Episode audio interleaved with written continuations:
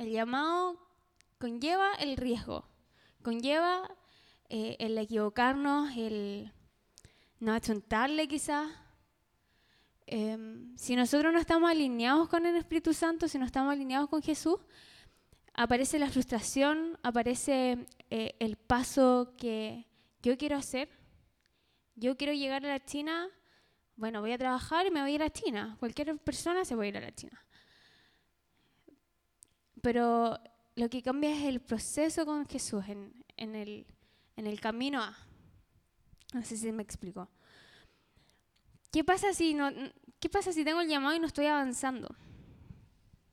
Es algo que nos pasa mucho igual. ¿Qué pasa si estoy, em, no sé, cuando yo me metí a la U, yo dije, listo, aquí quedó mi llamado. No, era, voy a hacer, voy a estudiar como cualquier joven, era. Y es una frustración que siempre uno tiene. Quizás no estoy haciendo lo correcto, quizás está la presión social, está la presión de qué carrera estudiáis, que no así, que si así, que si carreteáis, si no carreteáis. Si, siempre tenemos presiones en la vida, siempre eh, la gente está como atenta a lo que hacemos. Y, y no, pues el llamado siempre está. Si tu llamado realmente es como de real llamado, siempre está avanzando. El tema es que nosotros somos los que no, no lo vemos. Entonces siempre hay como que parar, sentarse, observar la situación y decir, ah, mi llamado está funcionando acá. Quizás no, no es como lo esperamos, no es como lo vemos. Después voy a hablar un poco como de la expectativa de llamado.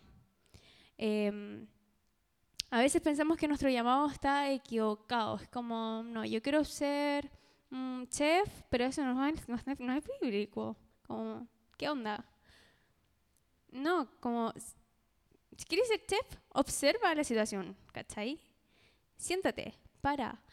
Eh, en el descanso también está el poder observar lo que vivimos. Em, nuestro llamado siempre avanza, observa y muévete por tu llamado. Esta parte me va a encantar. Me encanta ser pesada.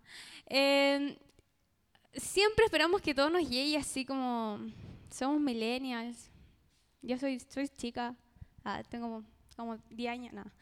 Em, siempre esperamos que las cosas lleguen a nosotros. Em, si queremos un computador, lo queremos ahora. Si queremos un café, lo queremos ahora. Eh, perdimos la capacidad de esperar, perdimos la capacidad de tener expectativas de las cosas, porque todo lo tenemos. Eh, vivimos la vida fácil. O sea, hace 20 años atrás la vida no era así, Nuestros papás nunca tuvieron todo en la vida. O sea, tenían un par de zapatos, dos pares, y se los compartían entre los hermanos. Así, típica familia silencis, porque era así, así era. Y en 20 años cambió todo y nosotros tenemos todo. Te podemos tener 20 pares de zapatos. Si queremos, lo compramos con crédito y ahí lo arreglamos el llamado no funciona así. O sea, si yo tengo un llamado hoy día, mañana, no, quizás no esté viviendo el llamado. Quizás sí, quizás haya, pero normalmente no. Si yo tengo un llamado a ser, no sé, el típico, misionero, eh, a Indonesia. Ah, hoy día recibo el llamado, me voy a Indonesia, me encantan los niños de Indonesia. Mañana no voy a estar en Indonesia, vos porque tenéis que tener 5 mil dólares, porque tenéis que... Hay, hay cosas que tienen que haber. Y Jesús se las va a arreglar con, con nosotros. Él es seco en, en arreglar nuestros planes. Em, pero el, el movernos hace que lo que hablaba ayer, el de si tú quieres arrepentirte, anda, haz la acción. Es demasiado importante hacer la acción, porque Jesús no nos dice, eh, ah, mira, si tú quieres esto, em, te lo voy a dar nomás, no te voy a preguntar. Jesús nos pregunta todo, todo. Y, y también está la capacidad en nosotros de decidir sí o no. La diferencia entre los animales, pues los animales no, no escogen. Nosotros tenemos la conciencia para decir, sí, quiero esto. Sí, Dios, voy a esto, me arriesgo a esto, me arriesgo a morirme de hambre en África. Es un riesgo. Basta como de, la, de ser complacientes con nuestra vida. Basta de tener las comodidades de siempre. O sea, esto es un riesgo, estar en el campamento es un riesgo. Porque no están en sus camas, no están en su cocina, no están con su comida. Em, basta de quedarse analizando si es de Dios o no es de Dios. esa cosa a mí me... Ah, me pone un poco... un poco densa. ¿Por qué tenemos que esperar si es de Dios o no es de Dios? ¿Cachai? Si está en tu corazón, hazlo. Quizá, no sé, quizás fue de Dios y después Dios se le dio el lujo de decirte no, ¿cachai? Vamos por otra cosa. ¿Quién sabe? Pero basta de estar sentados solo escuchando, analizando a Dios, analizando lo que Él quiere, lo que no quiere, limitando a Dios. O sea, no, nos, no nacimos para limitar a Dios. No nacimos para eh, elegir lo que Dios quiere hacer con nosotros. O sea, si ustedes están acá, son cristianos. yo nací en familia cristiana de chica, de chica chica. Pero yo a los, no sé, 18, 17, yo decidí ir a la iglesia. Y fue súper brígido para mí. Es una, fue, ok, de hecho, me salió un tiempo de la iglesia, analicé, ya tengo esto, no. Porque obviamente es, la vida de uno. Hay como ciertas cosas que uno igual. Pero vivir después de los 18 dije, sí, quiero estar en esto, quiero hacer esto.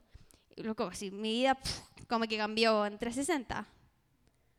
La plenitud, todo cambia cuando uno decide estar eh, en el movimiento del Espíritu Santo. El llamado uno decide, que ellos decidan.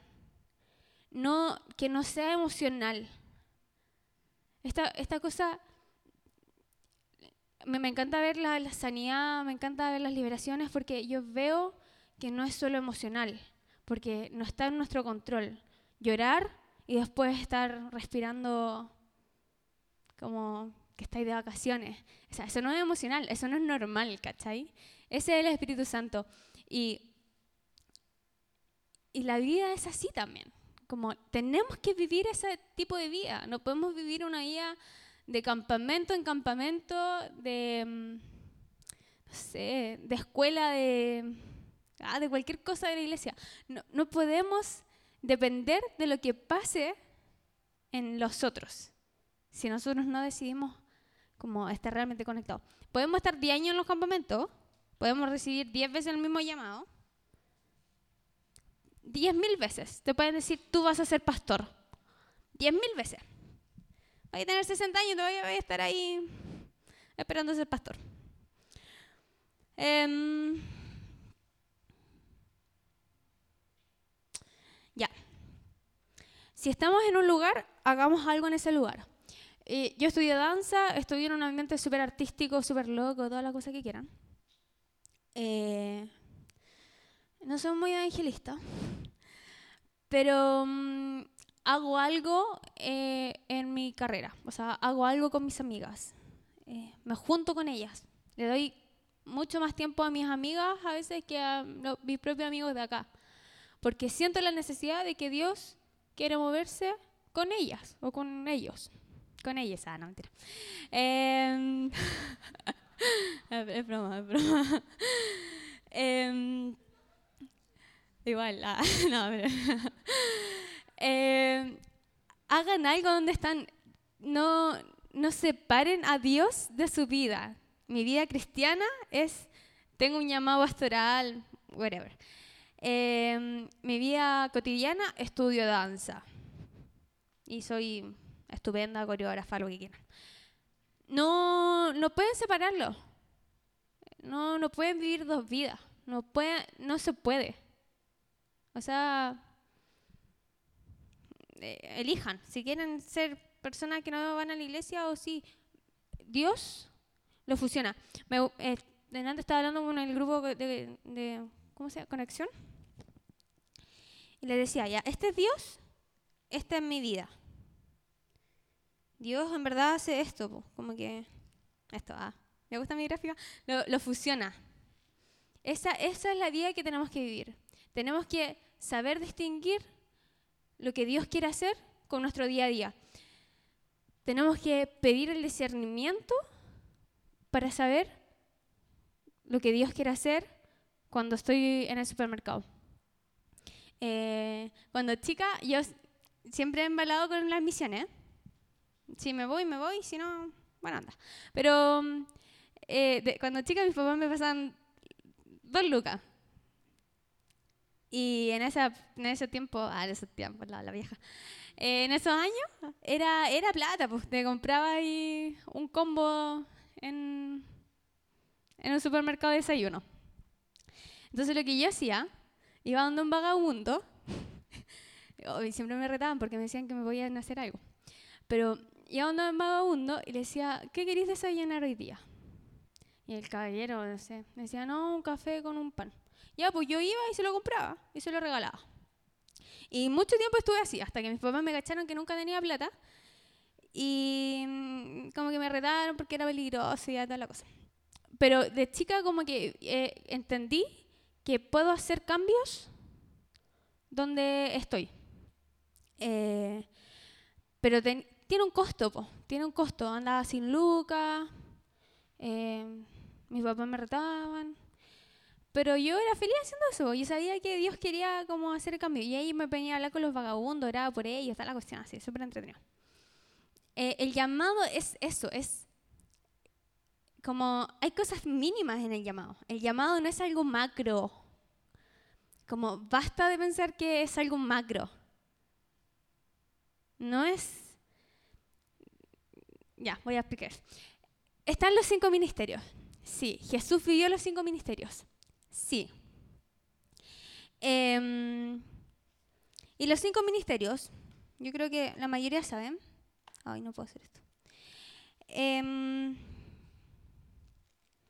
los cinco ministerios eh, forman a las personas, a la iglesia. Está el ministerio pastoral, que es el carácter de Cristo. El profético, que es la pasión de Cristo. El evangelismo, que es la compasión de Cristo. Em, que es lo mismo que el profético, pero es como hacia el otro, como directo. Está el maestro, la sabiduría de Cristo, y el apostólico, que es la madurez de Cristo. Sí están esos cinco llamados. O yo sería una hereje si digo que no. Sí, sí están. Sí tenemos que ir por ellos. Sí, en parte. No todos los llamados es ser pastor. El que lo tenga, bacán. No estamos diciendo que está mal. Pero estoy hablando de las personas que piensan que hay que ser pastor, que hay que ser un apostólico, que hay que ser eh, un evangelista. Em, todos los llamados que tú tengas van a ir a eso, van a ir a una de esas áreas.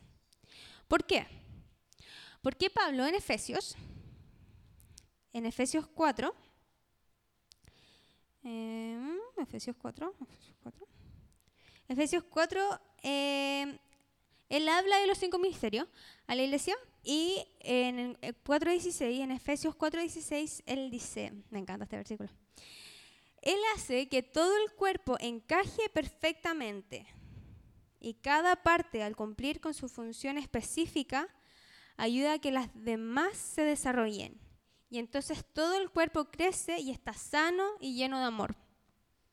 Eh, esta es NTV, para que yo la pueda entender, porque se em, todos los llamados que uno tiene van a una de esas áreas del ministerio. Eh, tu llamado tiene que desarrollar a la otra persona. Si tu llamado está encerrado en el yo, mm, no, es lo que hablamos ayer en la intercesión. Como la intercesión es despojarse del yo y orar por eh, otras personas. El llamado tiene que ser para otras personas. el llamado no es para uno, no es para mm, hacerse famosa, ni para mm, ni para ganar lucas con esto, ni para no sé, cualquier cosa. El llamado tiene que ser amar a otras personas. Eh, en el llamado tienes que ver eh, crecimiento en otras personas.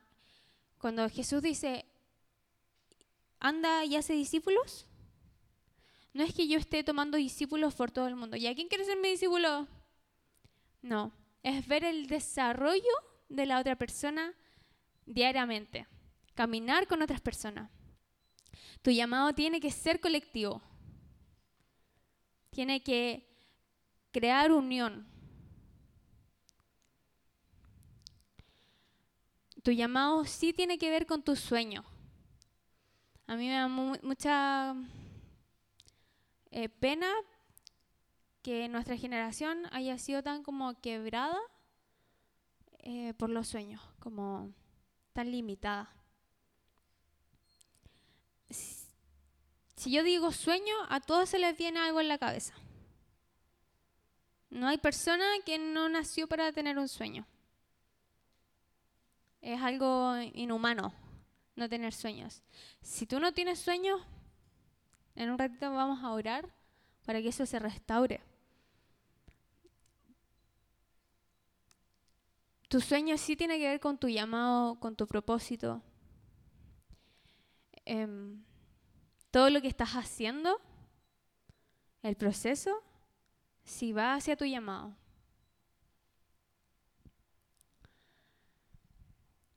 Es súper eh, penca pensar que uno no tiene como objetivo la guía. O que el objetivo sea, no sé, un objetivo nomás, que no te llene. El llamado te apasiona, te, te mueve. Cuestiónate, cuestiónate esto, cuestiónate eh, hacia dónde vas. Todos los días, todos los días. Es como, Dios, ¿realmente quieres que haga esto hoy día? ¿Realmente quieres que estudie esto? Em, a mí me gusta la gente que se cambia de carrera. Porque son personas que están buscando constantemente el sueño. El, la, diferencia es sentirse pleno con la carrera y otra cosa es estar buscando el sueño. Sentirse pleno con algo, eh, cuestionatelo también, porque tenemos que estar plenos con solo con el Espíritu Santo.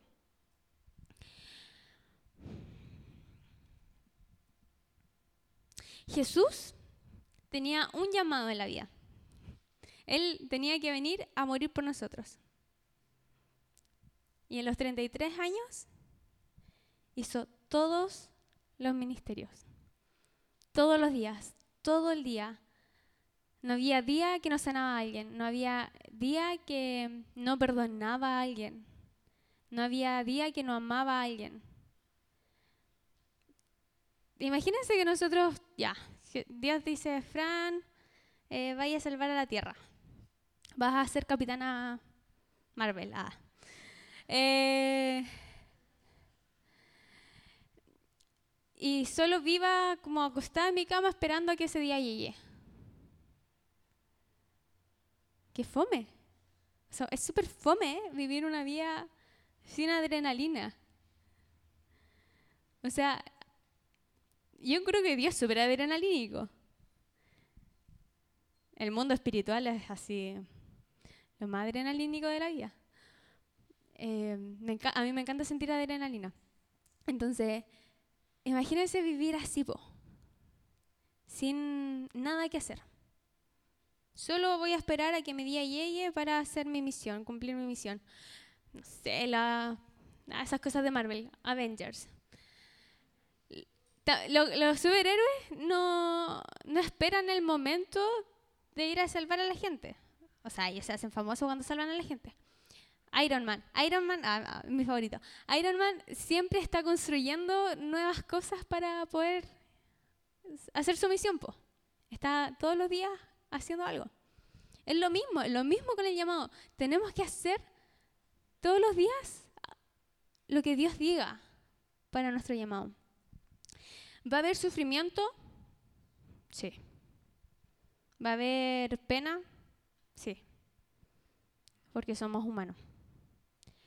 Em, ¿Va a haber em, mucha alegría porque van a haber milagros? Sí. Va a haber de todo en este proceso. pero solo lo que necesitamos es decir, sí, heme aquí.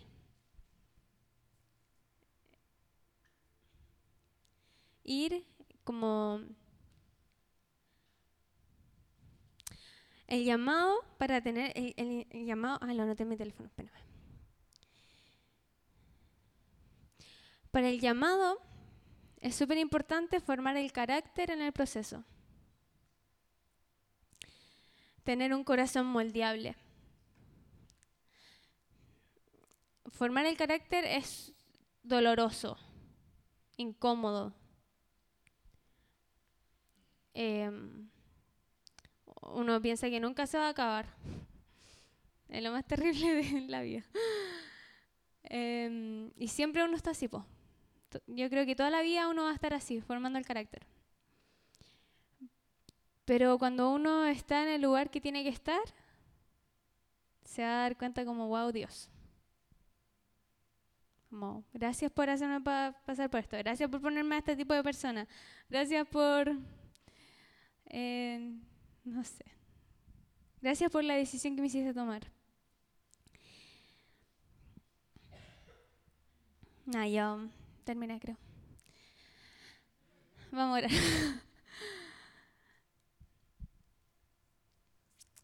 Jesús, ven eh, sobre nosotros.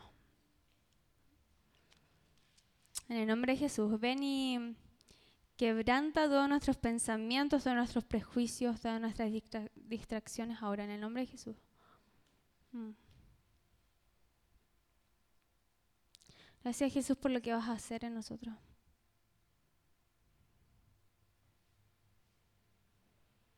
Mm. Mm. Espíritu Santo, tienes toda la libertad de moverte como quieras. No te queremos poner límites.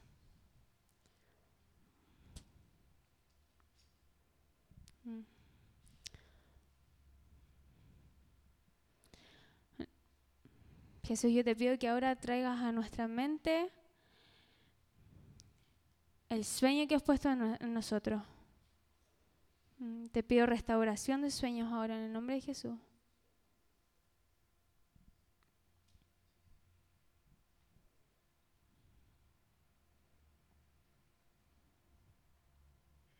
Te pedimos perdón, Jesús, por querer limitarte. Por poner ante nuestras comunidades. Jesús, estamos totalmente dispuestos a tu plan.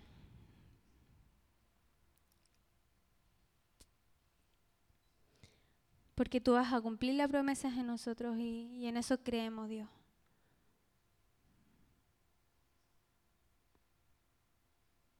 Mm. Dios te pido por mentes transformadas ahora en el nombre de Jesús.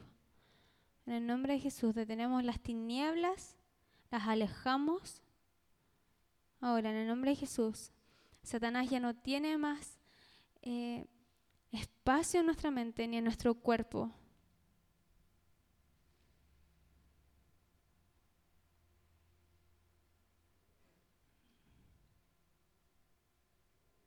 Mm. Y todos peso sobre nosotros, lo que tenemos que hacer o lo que no tenemos que hacer.